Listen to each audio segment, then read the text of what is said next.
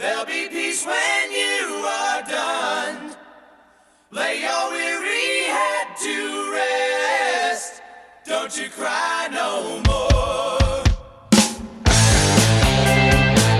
Bom dia, boa tarde, boa noite. Aqui quem fala é Fábio Andrade. Seja muito bem-vindo a mais um episódio do seu Concílio Contábil. O nosso tema é você, o seu maior produto. Eu quero trazer, começar aqui, trazendo uma frase de Shaw Acor, Shaw Acor, que ele diz assim: Você não busca a felicidade, você cria a felicidade. E eu acho muito interessante essa ideia de Shaw Acor, porque uh, muitas vezes você vê até filmes em busca da felicidade ou coisas do tipo. Mas na verdade a felicidade é algo que você cria, não é algo que você encontra. Então fica aí, não sai não, que a gente vai falar disso hoje depois da nossa musiquinha. My,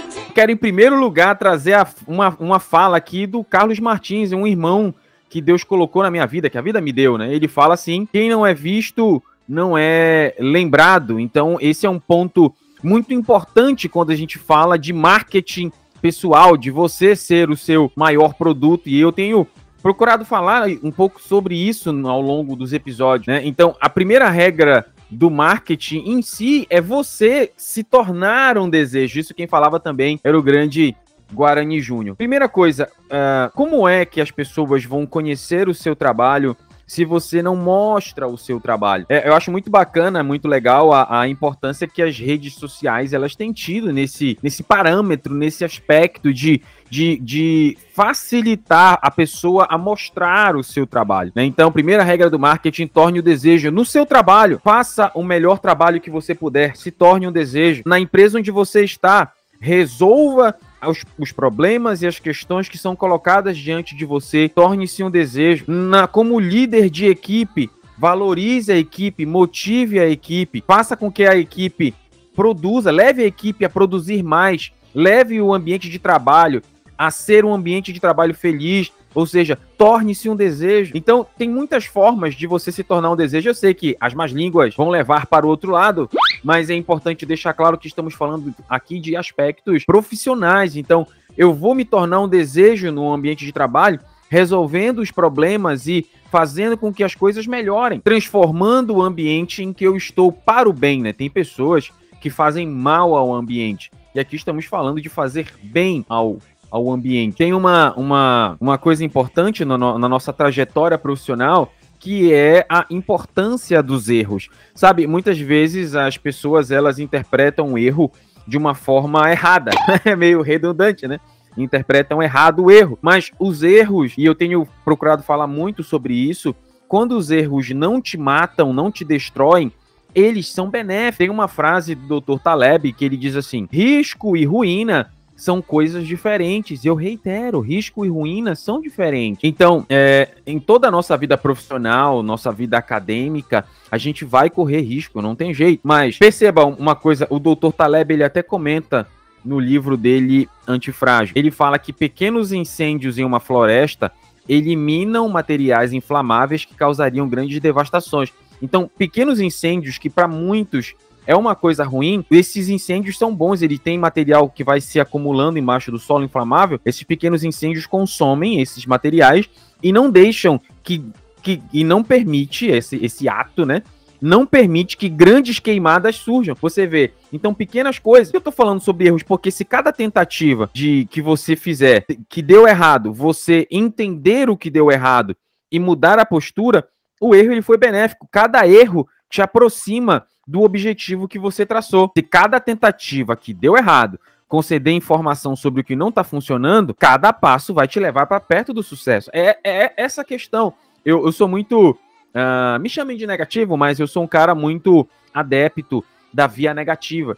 Muitas vezes nós não entendemos muito bem o que está certo, mas todos sabemos o que é errado ou todos nós sabemos o que não é. Isso que trata a via negativa. Por exemplo, eu posso não saber definir felicidade ou saber o que é a felicidade, mas eu sei o que é ser infeliz. Você entende? Então, no, no seu dia a dia, como gestor, como profissional, você cometerá erros. Faz parte, todos nós erramos. Mas esses erros, eles têm que nos tornar melhores, têm que nos aproximar daquilo que nós pretendemos, daquele nosso alvo. Eu gosto muito da, da fala do Dr. Taleb quando ele brinca chamando de guia de sabedoria dos avós, né? Aquelas frases antigas, né? Tem a sua, a sua avózinha, sempre tem uma frase antiga que faz todo sentido. Por exemplo, a minha avó, ela falava coisas que eu li em, em, em Kant, em Bourdieu, em Dostoiévski, em Schopenhauer. A minha avó, ela era extremamente sábia né? Então eu gosto muito de sempre deixar claro, valorize os seus pais, valorize seus avós, valorize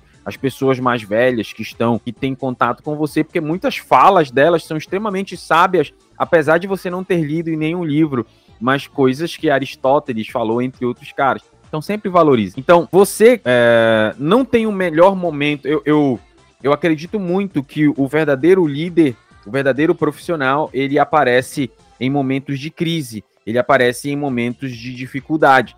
Então é nesse momento em que o profissional, o gestor, ele vai aparecer e vai mudar a realidade de onde ele está. Eu acredito muito nesse ponto. Então você, como gestor, você que é o seu maior produto, como é que você tem se portado aí no dia a dia na empresa? Você tem resolvido as questões, você tem sido a luz no momento em que a coisa tá pegando fogo. Sabe, às vezes eu vejo as pessoas é, é, falando de se preparar para cenários, para dificuldades no futuro e tal, sempre tendo como ideia uh, o último cenário, a última circunstância. Mas pensa comigo, Uh, o, a última, o pior cenário que você enfrentou nunca será igual ao pior cenário que virá. Sempre o pior cenário futuro superará o pior cenário anterior. Então, é, se preparar para o futuro com base no passado é meio complicado, né? Então é muito melhor você investir em preparação, preparação financeira, preparação é, intelectual, preparação acadêmica, enfim, para quando surgir a dificuldade, surgir a questão você estar pronto ali. Né? Então, eu, eu gosto muito de deixar claro que pessoas se conectam com pessoas. Por que eu tô falando isso? Porque no dia a dia de trabalho, acredite, sempre tem alguém te olhando, sempre tem algum gestor te observando, sempre tem. Então, muitas vezes a gente acha que ninguém tá vendo o nosso trabalho, mas isso é um engano. Então, muito desenvolva o seu trabalho com excelência, desenvolva o seu trabalho com, com empenho, porque o seu trabalho é o melhor marketing que você pode ter de você mesmo. As pessoas vão olhar para o seu trabalho vão dizer assim: pô, cara, que trabalho bacana, que coisa legal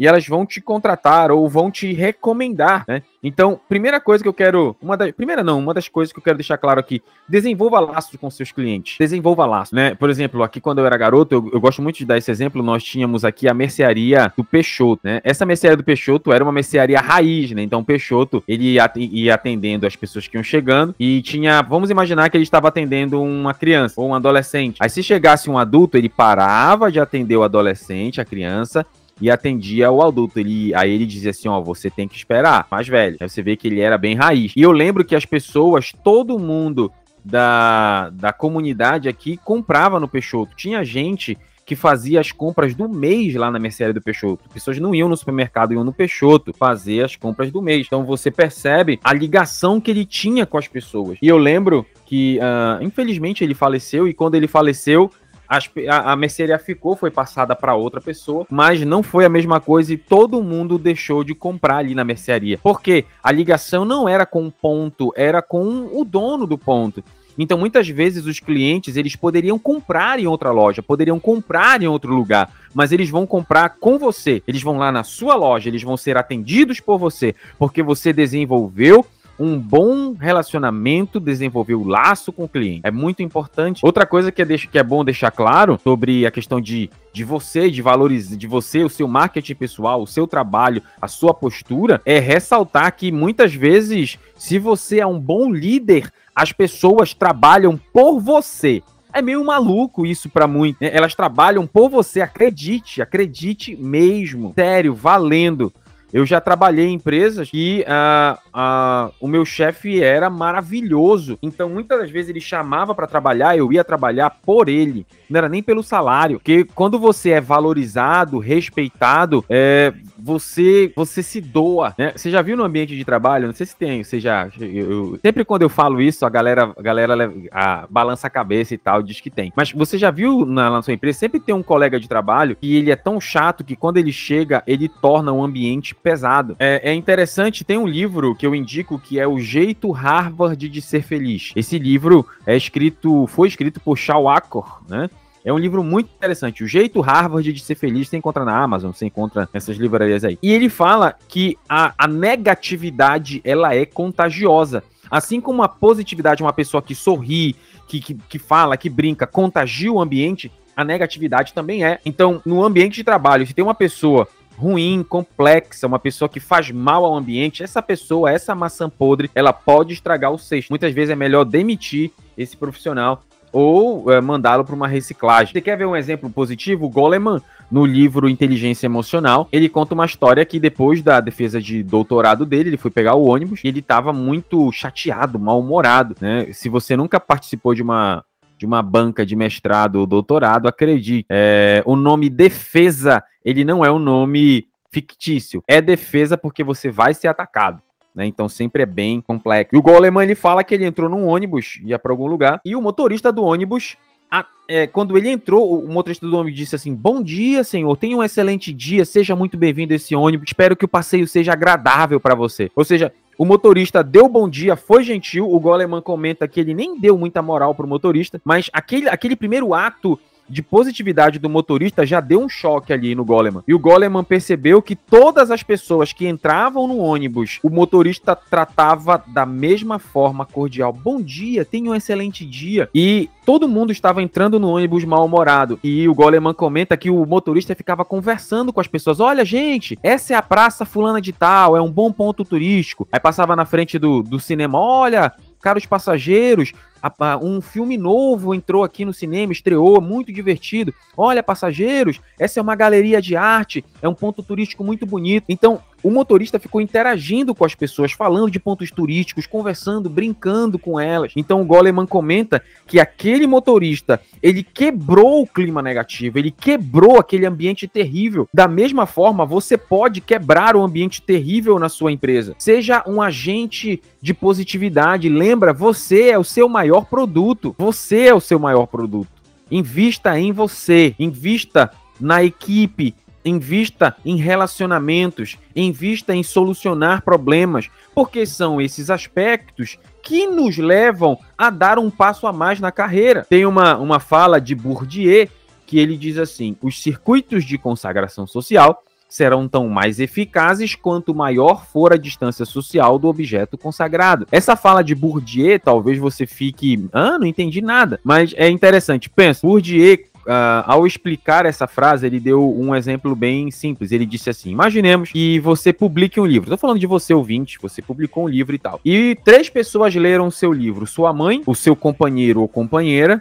E um desconhecido, tá? Então, essas três pessoas leram seu livro e as três pessoas deram o mesmo comentário. Cara, que livro excelente! Ou seja, sua mãe, companheiro ou companheira e um desconhecido. Qual desses elogios seria mais consagrador para você? O da sua mãe, o do seu companheiro ou companheira ou de um desconhecido? A resposta correta, e eu sei que você já pensou nela aí, o elogio mais consagrador seria o do desconhecido, porque como ele não te tem nenhuma relação pessoal com você, é, é nítido que o elogio dele foi, é, foi livre de qualquer sentimento. Então foi um elogio realmente sincero. Então, entendendo que o elogio mais consagrador vem daquela pessoa que não tem ligação com você, eu repito a fala de Bourdieu. Os circuitos de consagração social serão tão mais eficazes quanto maior for a distância social do objeto consagrado. Entendeu a lógica? Então, o elogio que vale não é o, o, o elogio, não é você se elogiando. Ah, eu sou muito bom. Ah, eu sou profissional. Ah, eu resolvo os problemas. Não.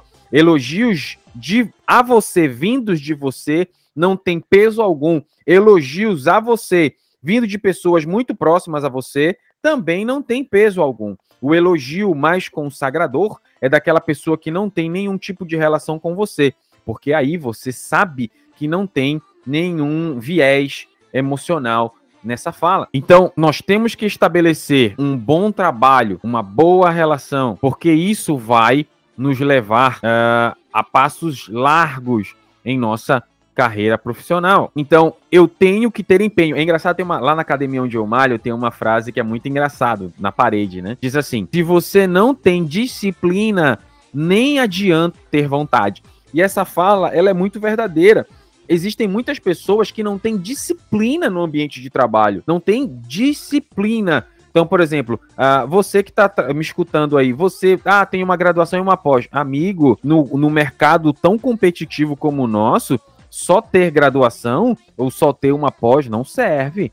Você tem que continuar tendo uma formação continuada, estudar mais, ler mais, adquirir mais conhecimento e progredir intelectualmente barra profissionalmente. Outra coisa, é, é, é importante, eu até publiquei, eu dei uma palestra na universidade sobre network, né? A chave que abre portas. E essa palestra eu transformei em podcast e eu publiquei ela aqui no meu humilde podcast. Se você não ouviu, é o cast anterior. Dá uma ouvida lá, dá uma ouvida. Eu sei que vai ser bem interessante você ouvir as coisas que lá eu falo. Então, essa relação com as pessoas é, faz, são relações que te abrem portas. Agora, eu não vou me relacionar com as pessoas para elas me abrirem portas. Eu não tenho que ser interesseiro.